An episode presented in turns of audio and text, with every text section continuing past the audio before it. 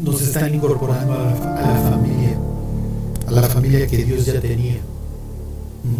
Entonces Dios tenía una familia celestial, entonces ahora hagamos al hombre a nuestra imagen conforme a nuestra semejanza.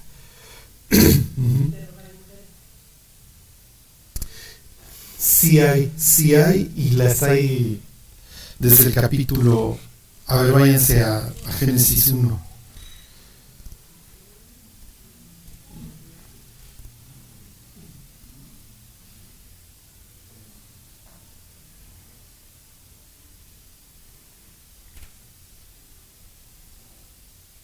Génesis 1.27. Y creó Dios al hombre a su imagen. A imagen de Dios lo creó. Ah, varón y hembra los creó. La palabra, ¿se acuerdan? Imágenes viene de sombra. Ajá. Es sombra la palabra este, aquí es Tselem. Entonces, ¿qué está implicando? Vas a ser mi, mi representante. O sea, cuando la gente te vea, eh, se va a acordar de mí. O conforme vayas extendiendo, tú vas a, ir llevando mi imagen.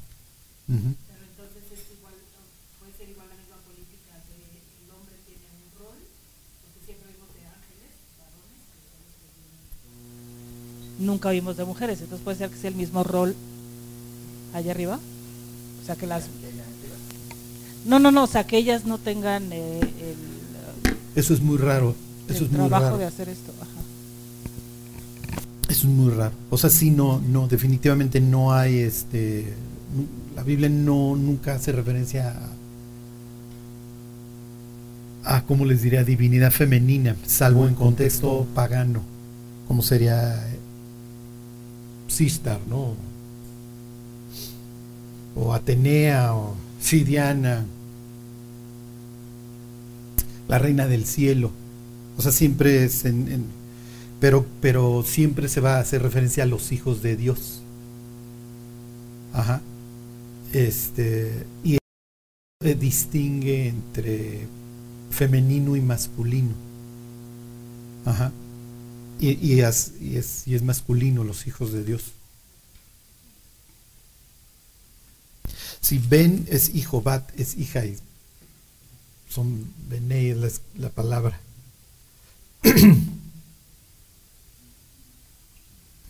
es muy raro, eso es muy raro. O sea, ¿por qué pueden tener relaciones? ¿Por qué la Biblia les carga en el libro de Judas a los ángeles el haber fornicado, al igual que Sodoma y Gomorra?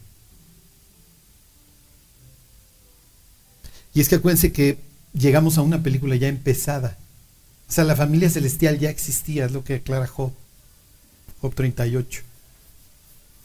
O sea, Dios le dice, ¿dónde estabas, Job, cuando los ángeles me estaban alabando mientras creaba yo todo esto? Y más todo lo que el diablo va borrando. ¿Sí me explico? Porque acuérdense que él se dedica a borrar todas sus huellas.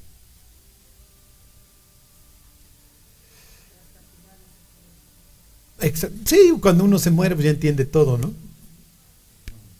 Sí que si alguien nos manda un correo, ajá.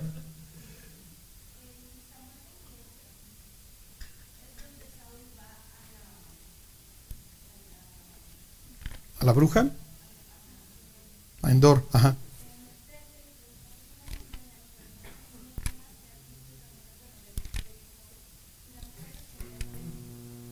He visto dioses que suben de la tierra.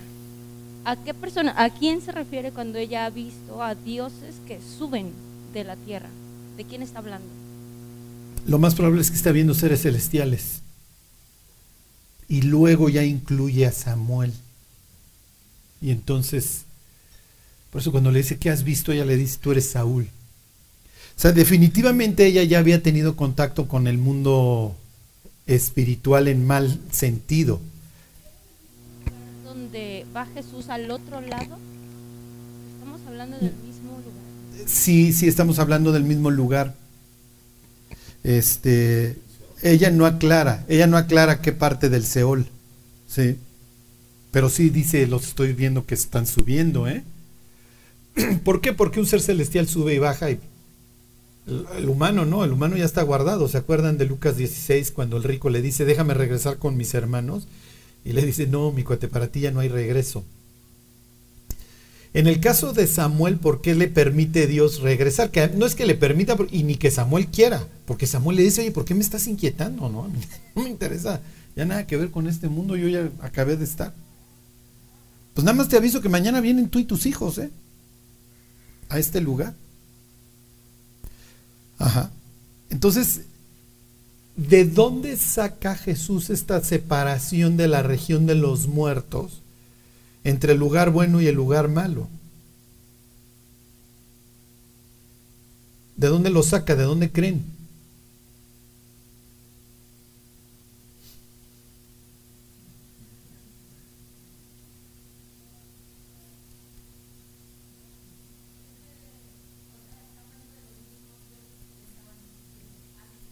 Claro, claro, acuérdense lo que vimos la semana pasada. O sea, hay toda una serie de seres celestiales, unos buenos y otros caídos. ¿Son buenos o malos los que está viendo la bruja esta de Endor? No aclara. Nada más dice, mira, los estoy, estoy viendo seres celestiales, estoy viendo... Y entre ellos viene Samuel. Que también es bastante extraño que ella lo considera. Claro. Entonces, tú eres Saúl. ¿Por qué? ¿Qué estás viendo? Y ella obviamente está teniendo una experiencia nueva. Para ella esto, esto es nuevo. O sea, Dios le está abriendo una ventana. Ajá, que ella obviamente con su acceso limitado pues, no, no había tenido. Pero vuelvo a la pregunta, no se me queden viendo nomás. ¿De dónde saca Jesús, Lucas 16, el seno de Abraham y el, y el Hades? O sea, porque para él ya hay una división y hay una cima con ese en medio, un acantilado. Ajá. Entonces, la Biblia ya daba señales de que había una parte buena y una parte mala, porque todo el mundo se iba al Seol, pero algunos se iban mal y otros se iban bien. Ajá. Entonces, se los digo para que analicen el contexto. Ya luego en Proverbios tienen el lavadón. El lavadón no se sacia. Entonces, como que hay un Seol y hay un lavadón que implica destrucción. Sí, sí se entiende. Luego ya Jesús va a hacer una distinción. Miren, el, el Seol tiene dos lugares, el paraíso y el, y el, y el infierno, o el, región de muertos en sentido estricto. En griego es la misma Seol es hebreo, Hades griego, es lo mismo, es a donde se van los que se mueren. Ajá. Nada más que el Hades va a quedar como el sitio ya por antonomasia malo. Ajá. Entonces el rico alza sus ojos estando en tormento en donde? En el Hades. Está en el infierno, lo que nosotros entenderíamos por infierno. No es la única terminología que la Biblia usa para ese lugar, también eso se refiere como el Gehenna. ¿Ok? Que era una forma griega de, un nombre hebreo que era el valle de Gehinom, en donde llevaban a cabo los sacrificios humanos. Entonces ese lugar quedó como, como el lugar espantoso, el desagüe de la ciudad, el basurero donde antes mataban aquí a los niños. Ajá.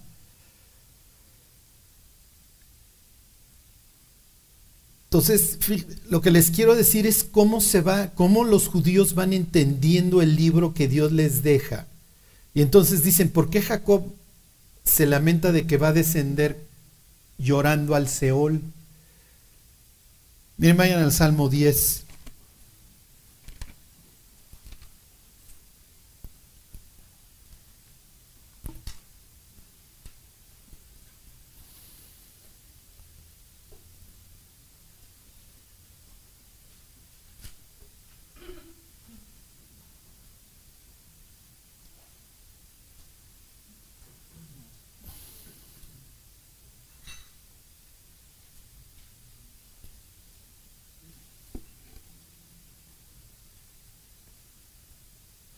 Ahí voy, ¿eh? A ver, váyanse al Salmo 86. Ay, ¿dónde estoy? ¿Por qué? ¿Por qué mi cráneo no funciona? Traslados.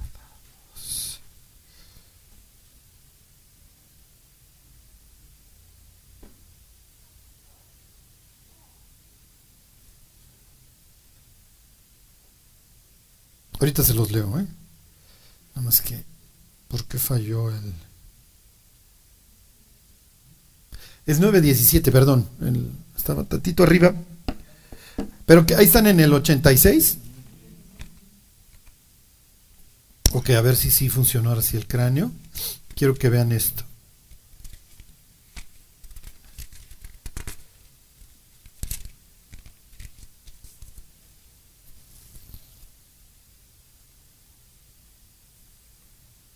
$86.12. Ahí están. Dice, te alabaré, oh Señor Dios mío, con todo mi corazón y glorificaré tu nombre para siempre, porque tu misericordia es grande para conmigo y has librado mi alma de las profundidades del Seol. ¿A dónde se fue David cuando se murió? Fíjense el título del Salmo, oración de David. ok. ¿Y a dónde se fue David cuando se...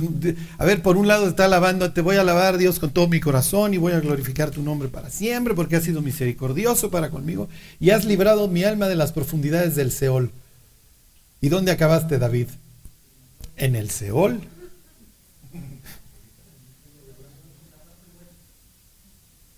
¿Se fue David al Seol, sí o no? Miren, Marcos llegó tarde y altanero, ¿eh?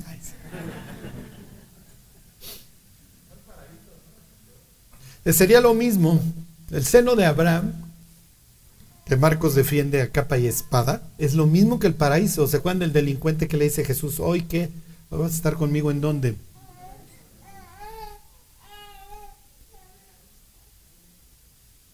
Ajá. A ver, váyanse al, ahora sí el Salmo al 9.17.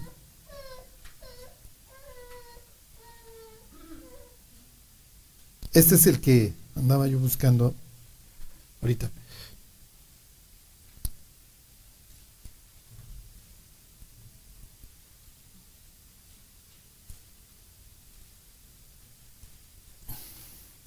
Ahí están. 9.17. Los malos serán trasladados al Seol Todas las gentes que se olvidan de Dios.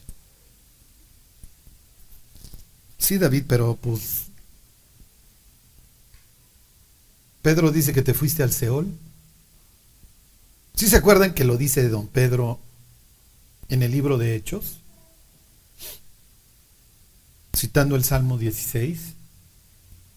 Entonces los malos son trasladados al Seol. ¿Ok? Y David se fue al Seol. ¿Y de dónde subió Samuel? Del Seol. Entonces estamos en problemas. Todo el mundo se va al mismo lugar. Exactamente. Entonces en algún punto debe de haber un sitio que es peor que el otro dentro del Seol. ¿Están de acuerdo? Y entonces David aclara y dice, ¿me has librado de dónde? De las profundidades. Ah, ok. Entonces dentro del Seol hay un sitio profundo, hay un sitio feo.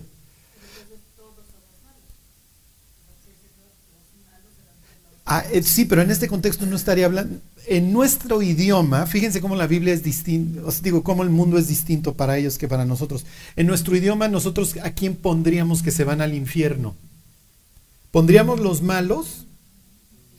Exacto, porque para nosotros lo importante es lo que creemos, no lo que hacemos. Somos occidentales. Ajá. Cuando la Biblia, cuando Pablo le dice al carcelero en Filipos, cree en el Señor Jesucristo, ya ves, tienes que creer. Sí, pero la creencia se tiene que traducir en una vida transformada. Si no es que, ¿sí me explicó? Y todos los cristianos se pelean alrededor de la parábola del sembrador. Es que alguien un día oró, se va a ir al cielo. Sí, pero aún Jesús en la parábola del sembrador dice que va a dar fruto a fuerza. Si no da fruto, no, nunca fue.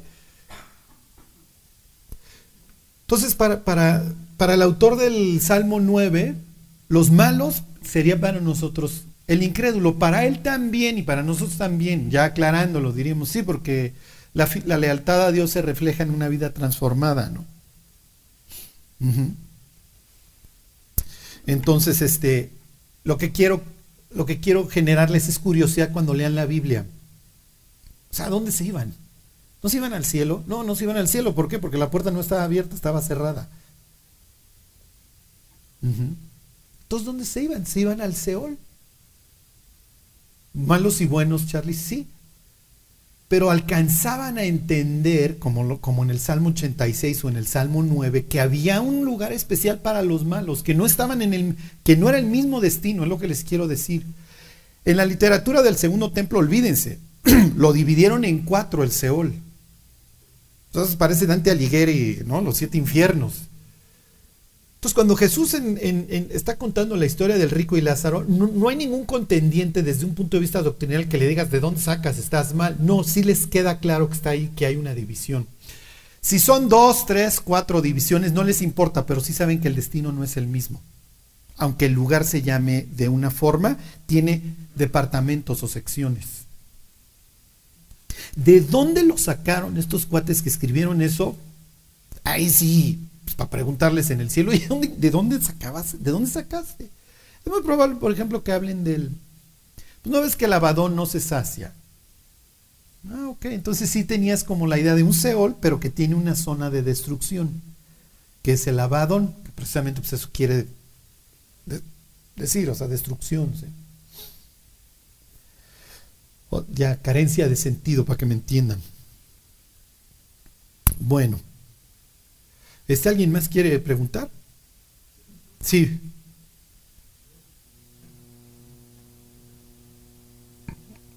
Este quería saber por qué el ángel Gabriel es este pues es tan duro con Zacarías y con María no. O sea, ¿por qué hace esa distinción si si este los dos no le creen, ¿no? Ah, ok, sí, sí, sí, ya, ya, ya, ya, entendí tu pregunta. Sí, sí. Este. Es que estaba yo pensando en el libro de Zacarías ahí. Sí, sí, este. Miren, la pregunta de justo es muy buena. A los dos les dicen que van a tener un hijo. Ninguno, o sea, los dos preguntan cómo, ¿no? Pues, o sea, a ver, ya estoy grande, ya, esto ya es imposible. Y, lo mismo María, oye, ¿cómo? Pues todavía no me caso, ¿no? Entonces acuérdense que, pues varía el experto que vean en comunicación, pero efectivamente el lenguaje verbal es solo parte del mensaje. Todo lo demás es el lenguaje corporal o el tono de voz o la este la forma, o sea, nosotros podemos decir que no de muchas maneras, ¿están de acuerdo? O decir que sí de muchas maneras, o lo que ustedes quieran. Y entonces no es, no es lo mismo el tono que está mostrando uno de total incredulidad con la, la otra persona simple, a ver, pues dime el proceso, cómo va a estar, ¿no? Pero te creo, está bien. Nada más dime pues, qué va a haber que hacer. Y el otro es, ajá, ¿sí se entiende? Entonces en, en ambos casos el ángel discierne perfectamente la intención de la pregunta y entonces tú eres un incrédulazo y te voy a castigar y a ti nada más y a ti te voy a explicar. No, mira, va a venir el Espíritu Santo, ¿te acuerdas de Génesis 1, 2? Eso va a pasar sobre ti y pues tú y piensen en personas que constantemente en su mente la vida de Dios está presente, entonces en las mujeres, nombres como Sara o Rebeca son muy comunes. Raquel, de mujeres estériles. ¿Sí me explicó? La propia prima, Elizabeth, es estéril, de María. Entonces, este, cuando le dice inclusive Elizabeth ya, ya concibió, o cuando vamos, se entere, está bien. O sea, entonces para María es, ok, entiendo que Dios va a volver a hacer un milagro y esta vez extremo, porque si ellas eran infértiles, bueno, pues olvídense, aquí no hay ni siquiera la duda de infertilidad porque pues, no voy a tener relaciones. ¿Sí se entiende? Y quién sabe qué tan en mente está este pasaje de Isaías 7:14 de que la doncella concebirá. Ajá. Nuestra, nuestra traducción dice la Virgen concebirá. Y ahí los judíos se pelean porque la palabra, no me acuerdo, es beulá o algo así, este, quiere decir doncella. Pues sí, pues sí, pero pues cuando Dios dice, oye, la doncella va a concebir, pues sí, conciben a diario. No, no, esta va a ser, esto es especial, esto es nunca antes visto. Y es natural, si Dios se va a hacer persona, pues la entrada espectacular sería parte de Dios, ¿están de acuerdo? Pues así nació Anakin Skywalker. Entonces, bueno.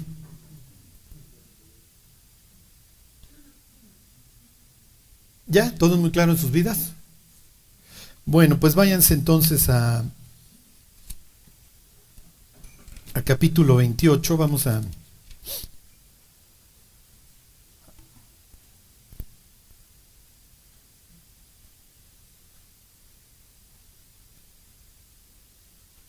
Bueno, miren, váyanse al 27. La, la, semana pasada, y ahorita vamos a regresar a esto, les, les hablé sobre la cosmovisión bíblica y pues, cómo ven estas personas el mundo. Los dioses, en ese sentido, pues eso no ha cambiado. Digo que no lo sepamos es otra cosa. Vivimos una, una esclavitud literalmente bonita porque no nos enteramos que somos y es mejor, ¿no? Y eso desde luego nos hace mucho más controlables. Piensen en hoy las agendas, ¿no? Piensen en la agenda feminista en donde pues ahora hay que odiar todo lo masculino. ¿A qué hora? ¿A qué hora pasó? Y sin embargo hoy, bueno, pues olvídense, ¿no? Este, un hombre la puede pasar muy, muy mal con la mujer equivocada. Este, entonces, ahorita, ahorita regreso a eso, pero lo que quiero que tengan en mente es que los seres humanos somos capaces de muchas cosas y nos gira la piedra, así nos hizo Dios. Pero tenemos guía muy, o sea, nos están guiando seres, como dice la Biblia, mayores en potencia y que llevan muchos más años sabiendo mucho más cosas que nosotros. Y estaba yo cenando el jueves con unos amigos creyentes y les decía yo que ya los malandrines así de super, super élite, luego se han de preguntar, oye, ya me llevaron a conocer al jefe, ¿por qué brilla? ¿Sí? Porque resulta que el jefe no es humano. Y es lo que diría Pablo, no tenemos lucha con cosas que no brillan, contra sangre y carne, sino contra, contra príncipes, contra gobernadores. Bueno, ok, entonces la siguiente vez que prendan el Netflix o yo ya no sé, la otra vez me decía una persona, ay no, es que otra serie y otra serie. Me decía, ya vi otra. Y le digo, ¿y dónde viste esta? En Paramount. O sea, cada día hay más. Es la mejor forma de influir el cerebro humano a través de una historia que, en donde, y que te cautive. Entonces, luego pensamos este, en películas y, y como, bueno, pues a ese cuate le fue bien, ¿no? O sea, James Bond nunca embarazó a ninguna. Entonces, nunca le da sida, nunca ninguna enfermedad venérea. Entonces, luego tomamos parámetros que pues, la tele nos enseñó. O sea, bueno. Ok, ¿se acuerdan? Pues ya se robó la primogenitura Jacob. Ahorita hablamos un poquito de Jacob. Quiero terminar con doña Rebeca. Le voy a hacer un, le voy a hacer una mala ¿cómo os? Una mala broma, Rebeca, si tuviera yo este máquina del tiempo. Ahorita David aquí presente me presentó a su hija de unos meses que se llama Rebeca y dije, yo voy a hablar pestes de su tocaya.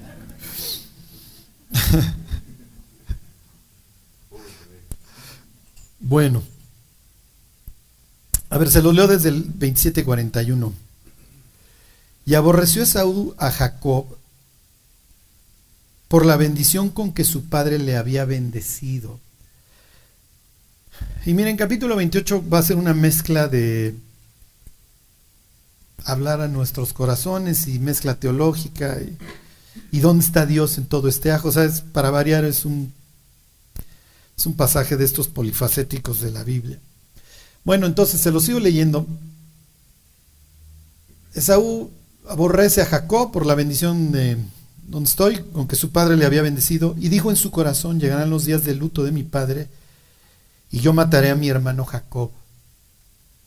¿Se acuerdan que Rebeca no quiere la vida porque sus hijos están peleando desde el vientre? Y eso ya lo vio en su, en su cuñado y su marido. Y en las historias que cuenta mi suegro, Abraham, hijo, esto se puede poner feo porque me cuenta de un tipo que se llamaba Caín que mató a su hermano. Y en un afán de controlar las cosas se acaban pasando. Lo que quería evitar. La otra opción hubiera sido la fe, Rebeca, pero pero esa faltó y entonces controlaste y ya llegaste al sitio a donde no querías llegar. Hubieras confiado. Sí, pero confiar demanda una fe ciega. Pues sí. Y en eso, entre esos dos nos debatimos toda nuestra vida, entre el miedo y el control y entre la fe. Ok, 42. Y fueron dichas a Rebeca las palabras de Saúl, su hijo mayor, y ella envió y llamó a Jacob su hijo menor y le dijo, he aquí, Esaú tu hermano se consuela cerca de ti con la idea de matarte. Ya, pasó lo que no quería que pasara. Ahora pues, hijo mío, obedece a mi voz, levántate y huye a casa de Labán, mi hermano, en Harán, y mora con él algunos días hasta que el enojo de tu hermano se mitigue, hasta que se aplaque la ira de tu hermano contra ti y olvide lo que le has hecho. Yo enviaré entonces y te traeré de allá porque seré privada, ¿por qué seré privada de vosotros ambos en un día? O sea, yo te voy a hacer regresar. Rebeca sigue en el mismo plan. O sea, yo voy a controlar toda esta situación, ahorita te mando para allá, ahorita. Y la vamos a ver cómo ya me metí en esta bronca y ya, ahora cómo salgo y entonces me sigo y me sigo y me sigo. ¿Les ha pasado? Porque se me quedan viendo como bicho raro, como si fuera yo el único que, ya diste una vuelta equivocada, no, ahorita la compongo y doy otra y doy otra y doy otra y cuando volteo, yo mejor me hubiera regresado en la primera vuelta y ya. Pero para cuando volteas ya tienes un, olvídense, empezaste una ola que te llegaba a las rodillas y ahora tienes un tsunami. Fíjense, Rebeca le va a seguir, o sea, ya, a ver, Jacob, este, perdón, sí, Jacob, te largas a casa de mi hermano y yo lo mando por ti porque te quiere matar tu, tu hermano, ándale, ya vete. Y el otro ñoño con el paletón, los shorts, este, sale ahí a buscar a su tío. Y ahorita hablamos de Jacob. Esto es un oso, ¿sí? Capítulo 28 es un capítulo muy, muy increíble porque nos da esperanza a los Jacobs de este mundo. Versículo 46. Y dijo Rebeca a Isaac, fastidio tengo de mi vida, que ya está hablando con el marido, ya, ya terminó de exterminar al hijo, ahora vamos a seguirle con el marido. Fastidio tengo de mi vida a causa de las hijas de Et. ¿Se acuerdan? Los eteos es hit parade en cuanto a malas naciones. Si leen el Éxodo 34, he aquí yo hecho delante de tu presencia y al primer lugar, si mal no recuerdo, es al Eteo, Fereceo, Jebuseo, bla, bla, bla, todas estas naciones cananitas las vas a exterminar, Josué. Bueno, ahí se lo dice a Moisés, pero eventualmente el encargado de exterminar a los eteos va a ser este Josué y sus descendientes, ¿no? Entonces, van los eteos, sí, van los eteos. Ahí vives, o sea, a ver, tú eres un peregrino que vino a la tierra prometida, vives en tiendas, no tienes tierra. La única tierra que tienes es para sepultura, pero finalmente Isaac, acuérdense que anda para arriba y para abajo. Es ahí este Vamos, no es sedentario en ese sentido. Lo que quiero que vean es cómo quiere seguir controlando la cosa. Entonces, fastidio tengo de las hijas de Et. Ajá. Se lo sigo leyendo. Si, Jacob toma una mujer de las hijas de Et, como estas, de las hijas de esta tierra, ¿para qué quiero la vida? ¿Qué, qué pretexto está diciendo? O sea, ¿se fijan cómo le dice a su hijo, lárgate? Y luego toma las hijas de los eteos como pretexto para decirle a Jacob por qué mandó a su hijo fuera. ¿Sí se entiende? Oye, ¿qué quieres? Le pedí a Jacob que se fuera porque me chocan las chavas de esta zona. Entonces, como no quiero que se case con una de estas de esta colonia, lo mandé a otra. Y entonces llega algún desgraciado G36 satélite que tiene máquina del tiempo y le dice a Rebeca mientras está platicando con Isaac, no te preocupes, manda a alguien por una chava a Padanarán. O sea, si fueron por ti, ¿no? Y te le quedas viendo. Digo, Isaac no fue por ti, ¿estás de acuerdo? Mandaron a Eleazar. Oye, a ver, ¿y qué hubiera dicho en ese instante Isaac? Sí es cierto, no te Jacob, regrésate. Pues te acabo de hacer el patriarca. ¿Para qué te vas? Quédate. ¿Y cómo nos hubiera querido en ese momento Rebeca? ¿Están de acuerdo? Gracias. Pero bueno, no hubo nadie que le dijera a Rebeca, Rebeca, no te preocupes. Y si lo hubo, lo, ha de haber, le ha de haber puesto un pisotón, un cayón de aquellos, ¿no? Tú cállate en este instante. Vete, vete, Jacob. No quiero que andes con ninguna de las chavas de esta zona. Pero lo, que menos le interesa en ese momento es la nuera que pudiera obtener. Lo que quiere es que no le maten a su quirurris. Lo que no quiere son las consecuencias de toda su actuación los últimos años que fue de estar intentando controlar. El daño que va a causar en su hijo, bueno, no en su hijo, en sus hijos, va a perseguir esta historia hasta el día que Herodes se asoma del Herodión cuando le dicen que allá en el pueblo bicicletero, este, hay un, acaba de nacer el rey de los judíos. Ajá. Entonces este pleito va a tener lugar.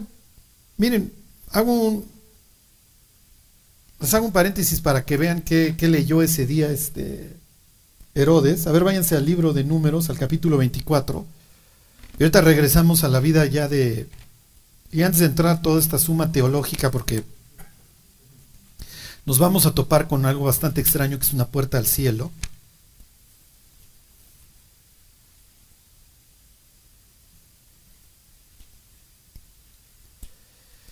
Imagínense que, oigan, ¿dónde está el rey de los judíos? Porque hemos visto su estrella. Mm. Ok. 24, ¿les dije? 17.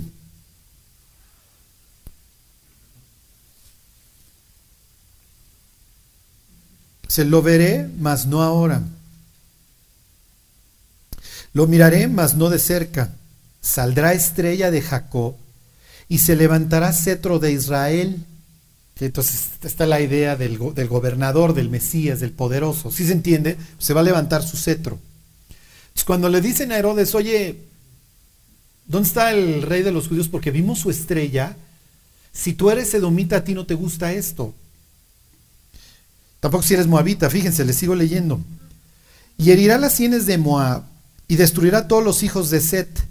Será tomada, ¿quién? Edom, para que vean cómo este pleito entre hermanos va a continuar a lo largo de los tiempos.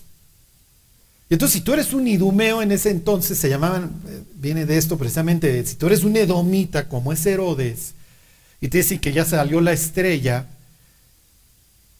es la crónica de una muerte anunciada, ¿sí me explico? ¿Por qué? Porque los edomitas no les va bien cuando se levanta el cetro de Israel, porque traen un pleito entre hermanos casado. Hay todo un libro dedicado en la Biblia a este pleito, que es el libro de Abdías. Ok, regresense, regresense a la historia. O sea, lo que les quiero decir es que los errores que cometemos como padres se pueden reflejar en nuestros tataranietos. Podemos hacer muchísimo daño.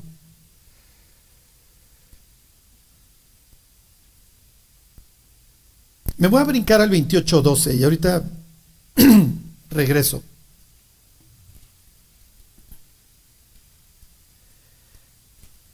Ahí están en Génesis. Dice, salió pues Jacob de Berseba y fue a Arán. ¿Qué implica ir a Arán? Muy bien. Jimmy dice regresar. ¿Qué otra cosa dirían? Sí, ahorita la historia va, va a mencionar a los orientales nuevamente. Y Oriente es exilio, es lejos de Dios.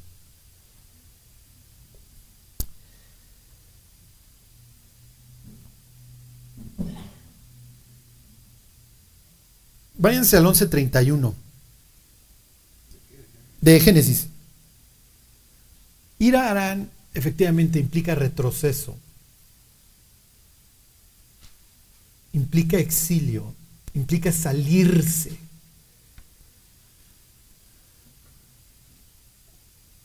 Salirte de dónde? Del plan de Dios, con todo lo que eso implica. Piensen en, en Malón y Kelión y el, eh, ¿cómo se llamaba? Elimelech, este, y la esposa Noemí. O sea, salen y se van al oriente, se van a Moab, y lo único que van a encontrar ahí es infertilidad y muerte. Entonces, claro, esta familia representa a Israel, representa al pueblo, que se va a encontrar entre los gentiles a Dios en una idólatra como es. ¿De dónde recibe hoy el pueblo de Israel la luz de Dios? De unos expaganos como nosotros, que estábamos ahí adorando a la Virgen y repitiendo rezos, ¿no? ¿Y ellos qué están encontrando espiritualmente? Están encontrando aquel, y malón, que malón quiere decir eso, o sea, enfermedad.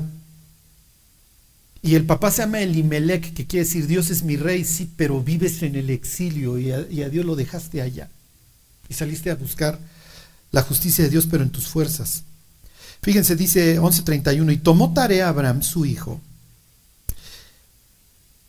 y a Lot, hijo de Arán, hijo de su hijo, y a Sarai, su nuera, mujer de Abraham, su hijo, y salió con ellos de Ur de los Caldeos, del mundo de Nimrod, del mundo de Babel, ¿ok?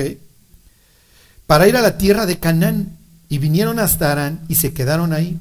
Y fueron los días de Taré 205, y murió Taré en Arán. Pero Jehová había dicho a Abraham, vete de tu tierra y de tu parentela, y de la casa de tu padre la tierra que yo te mostraré, y bla, bla, bla. Y entonces viene la promesa de nación y descendencia. Tres cosas, bendición, nación y descendencia. Esa es la importante, ¿ok? Y es desde el Génesis. Desde el Génesis 1, ¿ok? Descendencia, bendición y tierra, ¿ok?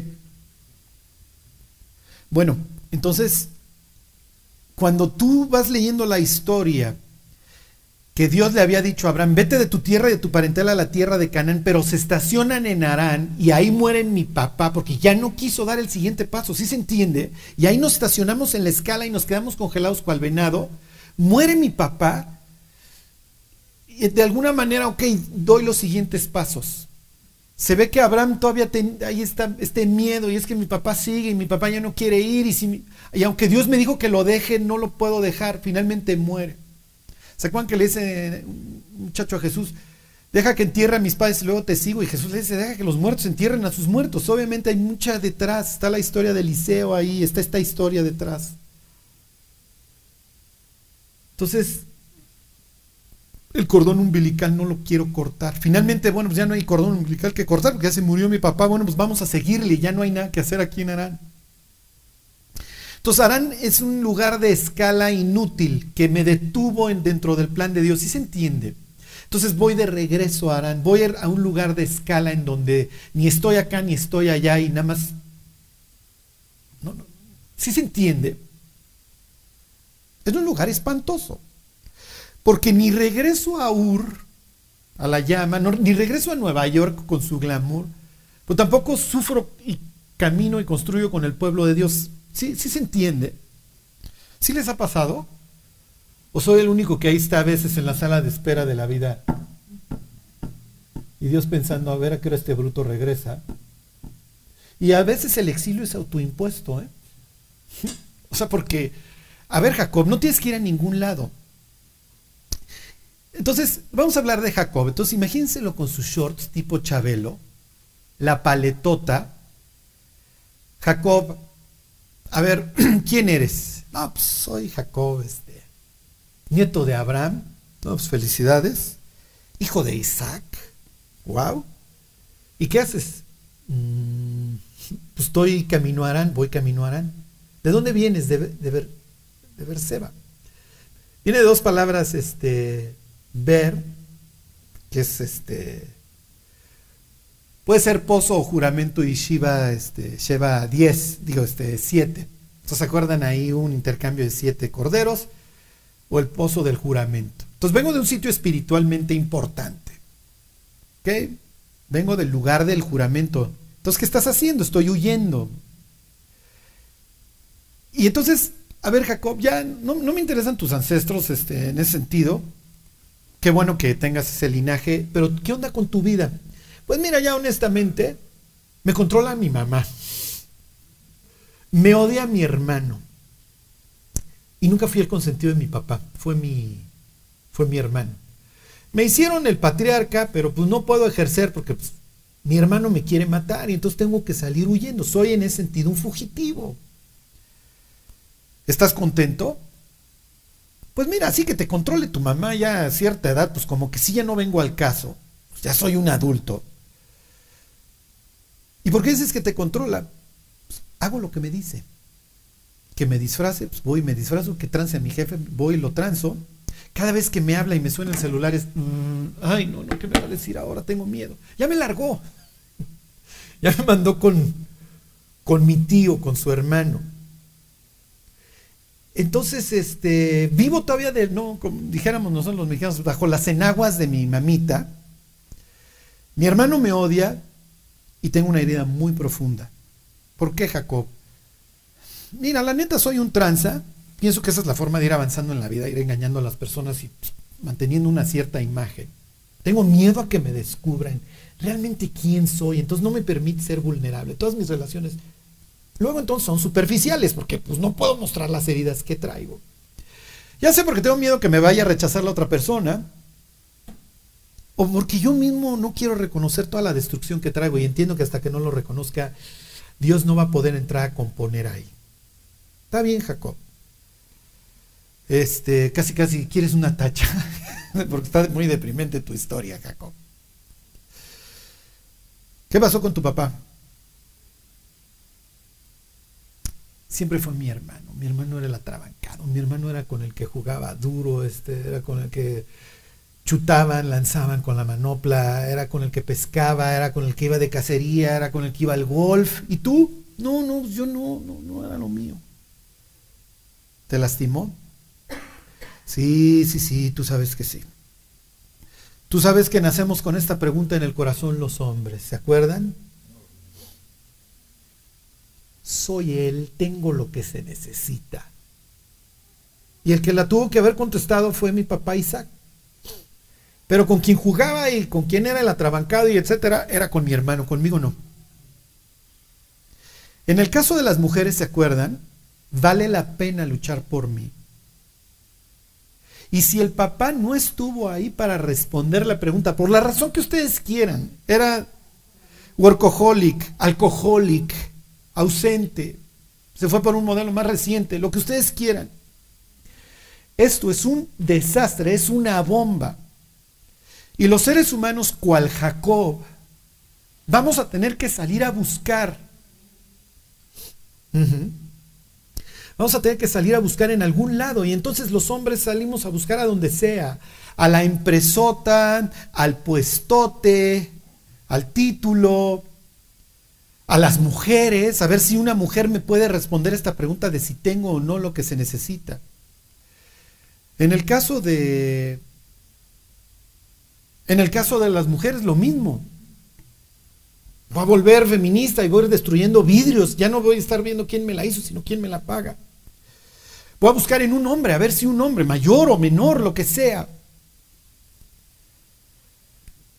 Y es en este contexto cuando super niñote Jacob disfrazado, piensen en sus pieles falsas. Pues obviamente, ¿qué está diciendo Dios ahí en esta historia? No es que simplemente se disfrazó en esa ocasión, el tipo vive disfrazado. ¿Le suena? Nos la ponemos antes de salir de la casa. Y con esa circulamos. Nos la ponemos los domingos, ¿están de acuerdo? ¿Cómo estás, fulano? Bien. ¿Y tú? creciendo en el Señor. Aleluya, hermano, alabado sea el Señor. ¿Quién es? No lo conozco. He estado orando por ti. ¿Cómo se llamaba? ¿Cómo se llamaba? ¿Me explicó? Y entonces e, es en este contexto en donde, en donde Jacob se va a topar con Dios. ¿En dónde está? Uno lee toda esta historia en capítulo 27 de Génesis y la palabra Dios se repite y se repite porque que Dios te bendiga, que Dios te bendiga. Pero ¿dónde está Dios en esta historia? ¿Están de acuerdo? Dios no aparece en el capítulo 27 salvo de los labios de los personajes. Pero si Dios hubiera estado presente hubiera sido Isaac, ¿qué estás haciendo? No, estoy bendiciendo. No, no, no, a ver, espérate. Tú no puedes bendecir a Esaú. Yo ya les dije quién es el bueno. Jacob. ¿Qué estás haciendo? Mientras está disfrazando. ¿Me quito los guantes? Sí, quítate los guantes, no seas tonto. Rebeca, ¿qué estás haciendo? Estoy controlando, Señor, ¿no ves que se me van a matar? Si le sigues, sí se van a acabar matando. ¿Qué estás haciendo? Yo te dije que este era el bueno. Jacob, no te tienes que disfrazar. No, ¿qué tengo que hacer? Me tienes que creer para variar. Tienes que confiar en mí. Oye, pero ¿qué sucede si, si bendice a Esaú? Pues que lo bendiga. Ya sabes que le va, ya, ya sabemos que le dio, le iba a dar dominio y lana. Y esa no es la bendición que yo tengo para ti, este. Y algunos estarán pensando, para mí tampoco, Señor. Eso no es lo que yo tengo para ti, Jacob. Para ti es la desde el principio, es la importante. Descendencia, tierra y bendición. Y tierra, acuérdense, no solo en sentido de metros cuadrados. ¿Se acuerdan? Influencia. La palabra influencia desde un punto de vista etimológico. Antes de que se los diga, piensen, cuando tú quieres influir en otra persona, ¿qué crees que tienes que hacer? Actuar, diría Jimmy. Ser coherente. Pero cuando tú piensas voy, piensas, voy a influir en una persona, ¿cómo te imaginas? ¿Estás haciendo qué? Lo estás, lo estás terapeando, le estás hablando, le estás dando, exactamente, le estás... Desde un punto de vista etimológico, influir quiere decir que estás en la misma, en el mismo fluido, van juntos. Ajá, entonces si tú, alguien te está gritando, Ajá. Lo que tú quieres es, a ver, no ponte en mi frecuencia, vamos a ponernos en la misma y vamos a establecer afinidad y, no, entonces ya eso nos permite influirnos mutuamente, si se entiende. Me tengo que poner en tus zapatos para que... Entonces yo quiero, lo que diría Dios, yo quiero que tú los metas en mi río, en mi... Si se entiende, en mi fluir. ahí van en unos rápidos espantosos, yo quiero que los metas por acá, Jacob. Yo quiero que los invites a mi plan. Quiero que compartan la eternidad conmigo y que caminen conmigo. Esta expresión de voy a, y, andaré entre ellos, yo ando entre los hijos de Israel, entonces cubran las, los excrementos. O sea. Ok. Entonces, piensen en este engañador cuya vida hoy, él al igual que el resto de nosotros, no lo quiere ver. Él es super Jacob y va a huir y va a estar con su tío que lo va a recibir con los brazos abiertos y va a decir, no, no, no, eres mi sobrino, mi sobrinazo de mi vidaza, aquí te atiendo, mi cuate es más, quieres a mis hijas, llévatelas todas y una lana y te regresas y te regresas como pachá en litera. Regrésense. Y esto es de aquí para el real lo que vamos a estar viendo.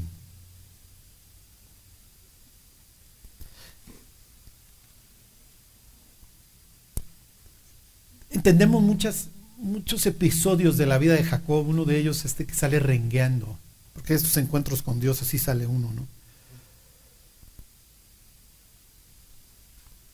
Entonces, 28 días, la, semana que entra leemos este, la bendición y, y pues concluimos con Esaú, a quien nos vamos a seguir encontrando. Obviamente en las historias les digo, y nos lo encontramos hasta en, hasta en las profecías del fin del mundo. Porque Dios hace escala en Edom ¿eh? cuando regresa. Muy extraño. Pero bueno, ya lo veremos. Salió. 28.10 salió. Salió del lugar de la promesa, se sale del lugar del juramento. Tenemos a nuestro exiliado y ustedes lo saben. La Biblia habla, se resume en tres palabras, exilio y restauración. Y entonces, ¿qué va a pasar, Charlie? En esta historia, pues ya lo saben, ya se los dije, de eso trata la Biblia. Jacob va a ser restaurado. Jacob va a ser curado, eh, sanado, como le quieran llamar. Entonces, viene del sur, Berseba es el sur, pues se encuentran estas desde Dan hasta Berseba. Va a atravesar toda su tierra. ¿Y qué va pensando Jacob cuando va atravesando toda la tierra que Dios le prometió?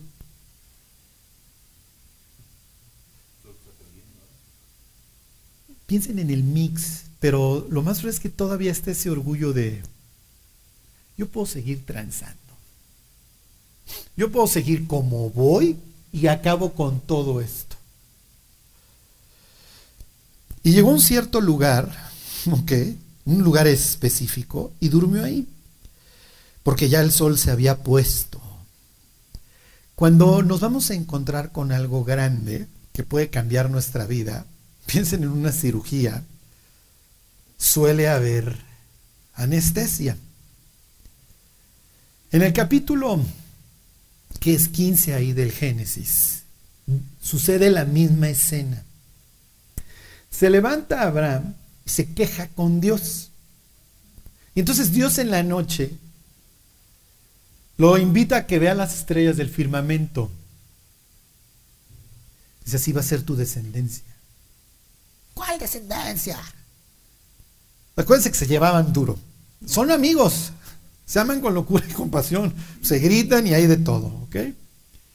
Ah, no te laten mis promesas, Abraham. Vete por un notario que en aquel entonces es parte de unos animales y es un charco de sangre. Y, vamos a, y nos vamos a comprometer a muerte. Y si recuerdan, en esa historia en capítulo 15, le sucede lo mismo a Abraham. ¿Qué le sucede? ¿Eh? Exactamente. Piensen en otro pobre infeliz que se durmió. ¿Eh? ¿David? Bueno, Salomón, muy bien, sí, sí sería.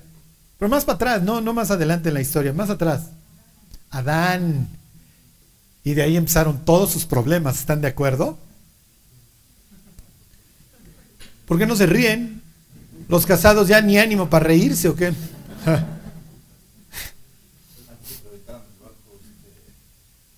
Don Jonás, propio Jesús, ¿se acuerdan? En el barco. Bueno, se va a quedar dormido, viene una anestesia, ¿ok? entonces anestesia en Biblia no es malo, ¿eh? Es, implica paso hacia adelante muy grande, fuertísimo. Entonces este se queda dormido Abraham y de repente viene este sueño y, un miedo espantoso, tinieblas, le están enseñando el, mundo cómo es realmente Abraham, porque tú vienes medio impresionado de Nimrod y su Nueva York y Las Vegas y París, y de repente el fuego consumidor. Ten por cierto que tu descendencia será esclava en Egipto. Pero van a regresar y cuando acabe la maldad de estos desgraciados vas a ver que se va a colmar esto y ustedes van a poseer nuevamente la promesa de tierra. Y tú vas a tener aquí bendición y etcétera, Abraham. ¿Ok? Entonces este miedo. En el caso de Adán, aquí duerme, te voy a extraer un sitio. Aparte de tu ser, se acuerdan, de tu costado. Y cuando despiertan, no solamente nace Eva, nace un poeta ciertamente esta es carne de mi carne y hueso de mis huesos. Obviamente está deslumbrado Adán. El regalo que le están trayendo es gigantesco. Se le van los ojos. Hey, así fue pensada la situación. Claro, con, con autocontrol, lo que ustedes quieran, pero... Y entonces ven, porque tengo a los ángeles para platicar, pero ellos no son como yo. Tú sí, entonces contigo puedo compartir con afinidad nos parecemos.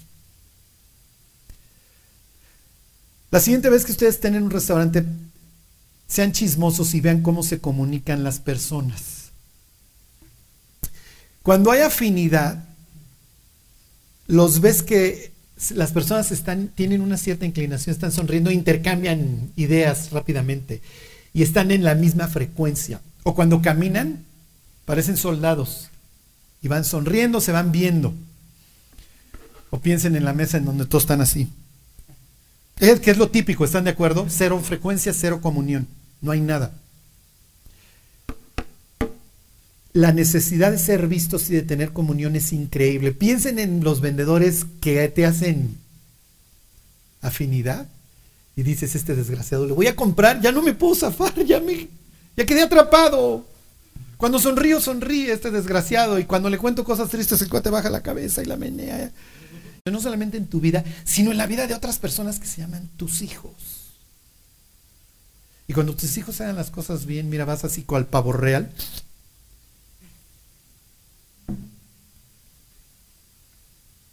Bueno, pues nos vamos capítulo 28, vamos a la mitad del Génesis.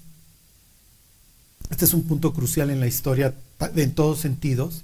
Y ya nos está diciendo el autor, Charlie fue Moisés, porque le llamas autor? Lo que quiero que vean es que el libro tiene una agenda, ¿ok? En el buen sentido, te quiere transmitir algo. Entonces, cuando te dice que uno de los protagonistas se durmió, algo va importante a pasar.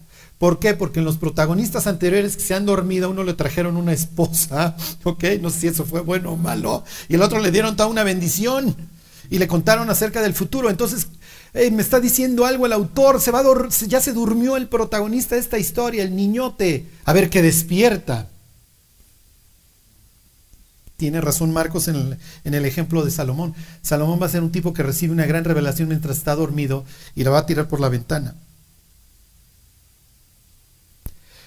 Ok, se los vuelvo a leer y llegó a un cierto lugar. ¿A dónde? ¿A dónde? Autor, dime a dónde. No, esa es la idea, que sepas que este viene al exilio, está en la nada. Y durmió ahí porque ya el sol se había puesto y tomó de las piedras de aquel paraje y puso a su cabecera y se acostó en aquel lugar. Dime el lugar, porque si me dices de Berseba, pero aquí no me dices. Esa es la idea. Sepas que esto está en el limbo. Ya, se salió del proyecto de Dios, entonces no, no tiene nombre este lugar. Y soñó, ok, y entonces ya nos va a aclarar a dónde llegó. Y aquí una escalera que estaba apoyada en la tierra y su extremo tocaba en el cielo, y aquí ángeles de Dios que subían y descendían por ella. ¿A dónde llegó?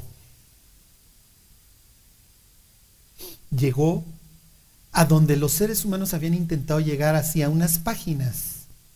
¿Se acuerdan de Babel? Ok, para unos es la puerta al cielo, para otros es un lugar de confusión. Para el incrédulo es la puerta al cielo. La intenté construir ¿Por qué? Porque vamos a llegar, cuya cúspide llegue hasta el cielo, ya sea que hagamos bajar a Dios o nos metemos al cielo. Vaya ustedes a saber qué implica y según el comentario que lean son las interpretaciones. Pero que los tipos querían establecer un contacto con el cielo es lo que querían, por eso la cúspide va a llegar al cielo. Y la idea es la explanadota, ¿por qué? Porque necesitamos una base sota, ¿ok? Cuando, nos, cuando ustedes piensan en escalera, ¿qué piensan? ¿Sí o no? Está recargada, hay un hoyo allá y aquí está... No. Digo yo también. Ellos piensan pirámide. La de Teotihuacán, la de Egipto, los sigurats en Irak. Es pirámide. Están en todo el mundo. ¿Será casualidad? Myanmar. ¿Qué van a saber los teotihuacanos de los egipcios? ¿O no? ¿O habrá habido una historia común? Ok, lo que quiero que vean es que espiritualmente este cuate llegó al verdadero sigurat. Figúrate la pirámide esta. Una base sota y se va achicando. Es una base sota preciosa y hasta arriba, ¿quién vive? Si tú le preguntaras a un sacerdote maya, a un sacerdote azteca, oye, ¿quién vive allá arriba?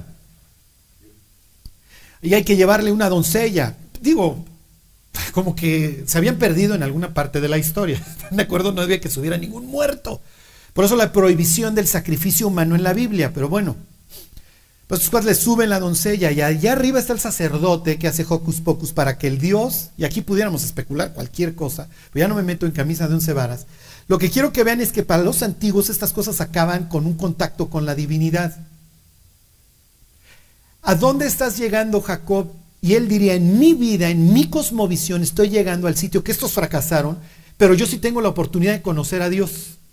Ah, tú sí, sí, yo sí. Bueno, eso debe de, eso debe de traer alguna consecuencia en tu vida, ¿no? Sí. ¿Cuál es? Mira, te lo voy a poner de esta manera. El mundo se pudrió, mi Charlie, tú lo sabes. Nos dispersaron, cambiaron las lenguas. Mi bisabuelo lo intentó, tronó en Arán, a donde yo retrocedo hoy. Mi abuelo sí llegó a la tierra prometida. Me acaban de hacer el heredero de todas estas promesas y me estoy topando con Dios. Eso debe ser importante. Sí, pero no quiero. Sí, pero no quiero. ¿Por qué Jacob? Porque me van a descubrir. ¿No sabes que soy un engañador? Me controla mi mamá. No me llevo con mi papá y mi hermano me quiere matar.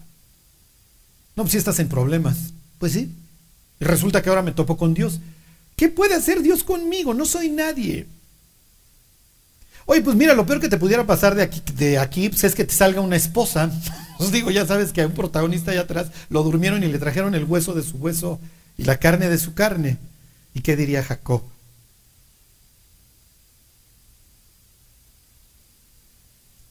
A ver, váyanse tantito más adelante.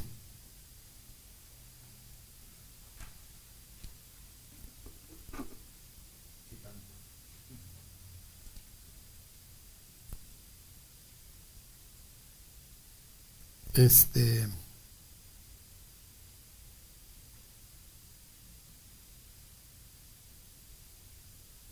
Ahí voy, ¿eh? Me falló mi.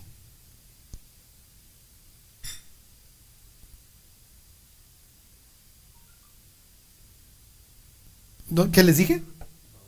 Ah, 29,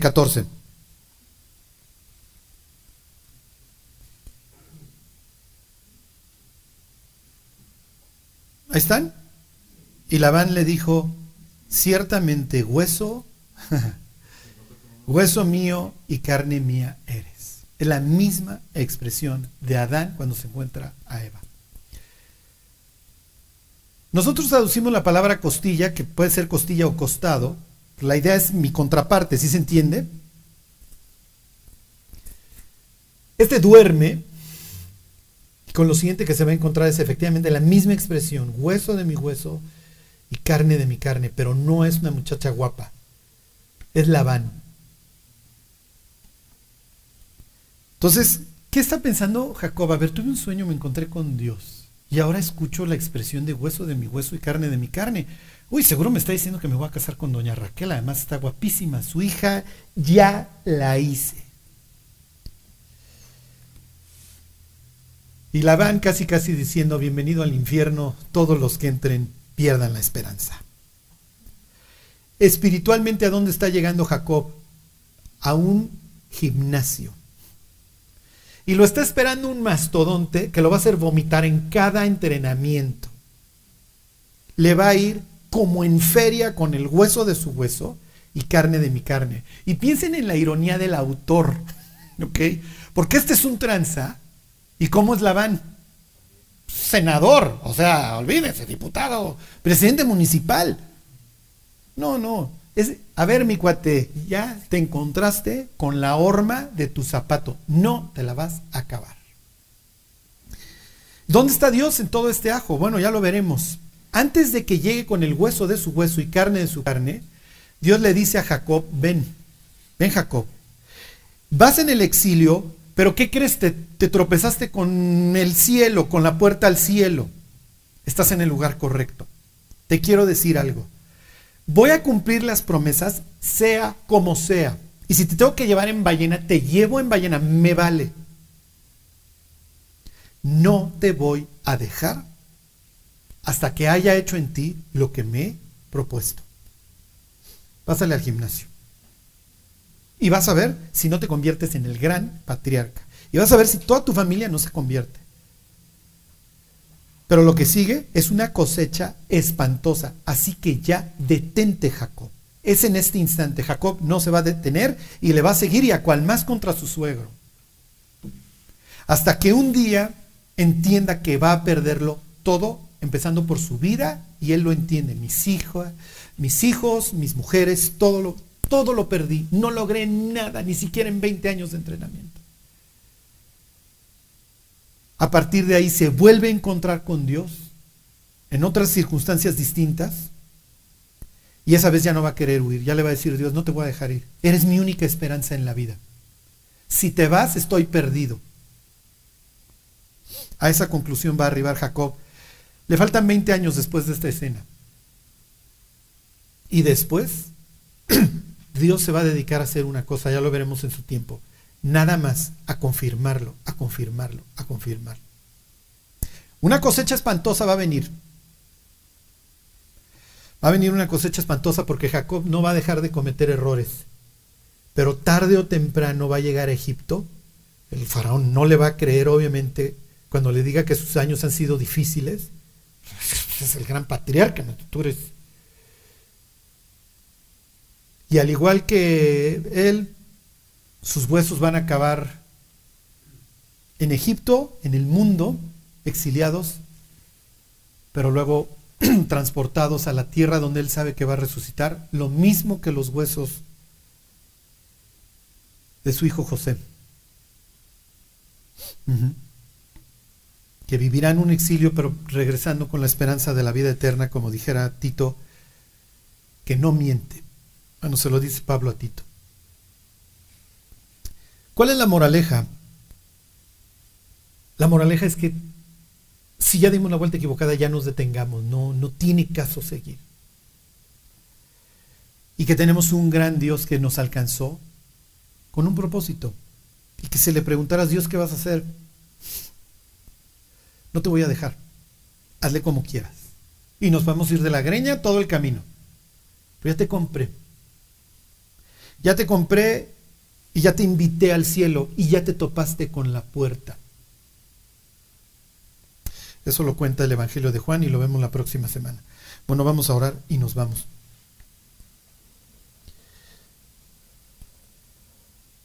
Dios te queremos dar gracias por esta historia que, que nos recuerda tantas facetas de la nuestra, Señor.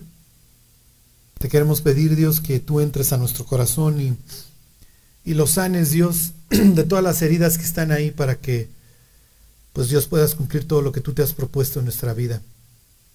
Ayúdanos, Dios, guárdanos. Y Dios, ayúdanos a fijar nuestros ojos en la meta, Dios, en lo que tú te has propuesto. Te lo pedimos en el nombre de Jesús. Amén.